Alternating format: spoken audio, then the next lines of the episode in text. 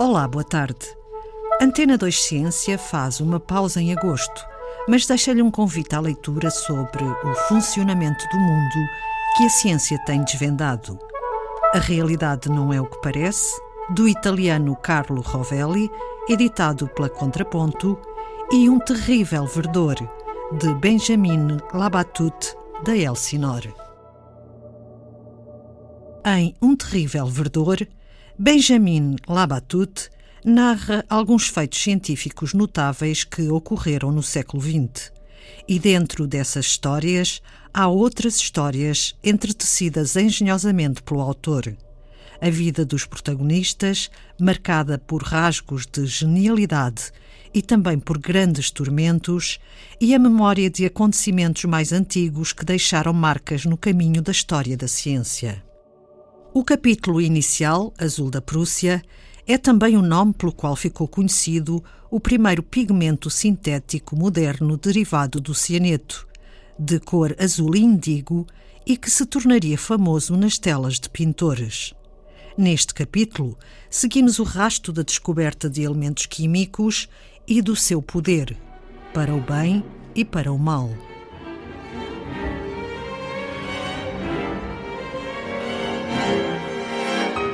Por exemplo, o caso de Fritz Haber. O químico alemão conseguiu extrair nitrogênio diretamente do ar, o principal nutriente de que as plantas necessitam para crescer. E com isso, solucionou, de um dia para o outro, a escassez de fertilizantes que, no início do século XX, ameaçava desencadear uma fome global. Mas a intenção inicial da descoberta tinha sido outra a de arranjar matéria-prima para a Alemanha fabricar explosivos para as matanças da Primeira Guerra Mundial.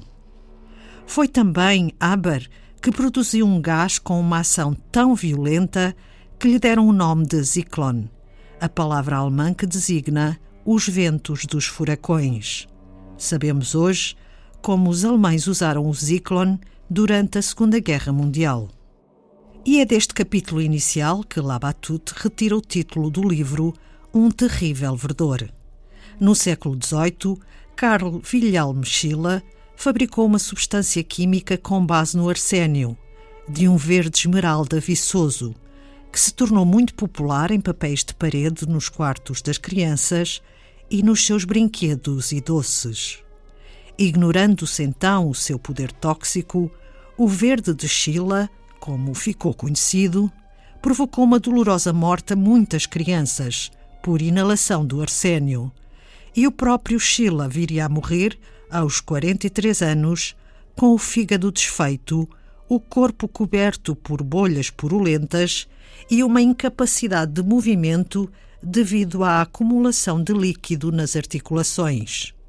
Consequências daquele terrível verdor. O livro de Labatut narra ainda os feitos científicos de astrónomos, físicos e matemáticos do século XX, deslumbrados pelas descobertas que iam alcançando. Por exemplo, Carl Schwarzschild, que viveu na viragem do século XIX para o XX e foi um dos fundadores da ciência que estuda os astros, registou o movimento de mais de 2 milhões de estrelas, profetizou a existência de buracos negros e percebeu, antes de Einstein, que a geometria do universo não era uma caixa de três dimensões, mas que podia torcer-se e deformar-se. Nunca abandonou as suas investigações, nem quando se viu imerso na carnificina da Primeira Guerra Mundial e morreu de pênfigo, uma doença na qual o corpo não reconhece as próprias células, atacando-as violentamente.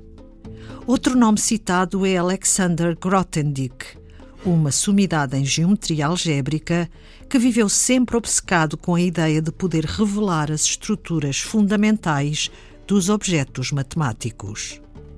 O último capítulo do livro Um Terrível Verdor, de Labatut, é sobre quando deixamos de entender o mundo. As investigações de cientistas como Planck, Einstein, Schrödinger, Heisenberg ou Niels Bohr sobre o misterioso e dificilmente compreensível mundo subatômico.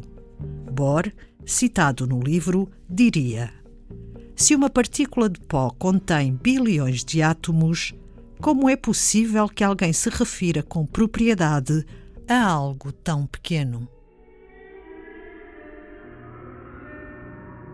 Com o livro A Realidade Não É o que Parece, do italiano Carlo Rovelli, continuamos na senda de descobertas que abalaram o mundo da física clássica. Carlo Rovelli, cosmólogo, explica aos leitores. Se tentarmos juntar o que aprendemos sobre o mundo físico ao longo do século XX, os indícios apontam para algo profundamente diferente das ideias sobre matéria e energia, sobre espaço e tempo que nos ensinaram na escola. Daí emerge uma estrutura elementar do mundo gerada por um pulular de acontecimentos quânticos.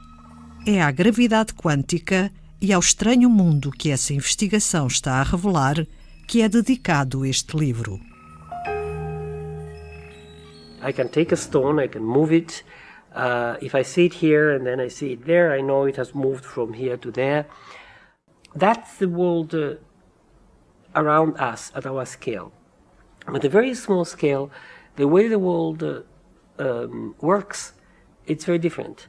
It's not made uh, by little stones. An electron is not a little stone. It's a, a series of events related to one another. Um, so the electron jumps from one place to the other uh, without following a trajectory in, in, in between. We have an intuition about the world, but this intuition is it may be wrong, and science tell us that the, we have to change our intuition. It's like the moving of the earth, right? We think the earth does not move, the sun goes down, but it's not the sun going down, it's us moving. o autor guia-nos numa viagem no tempo, que começa na escola atomista de Mileto, em 450 antes da nossa era, até aos nossos dias, e como os físicos concebem a estrutura da realidade.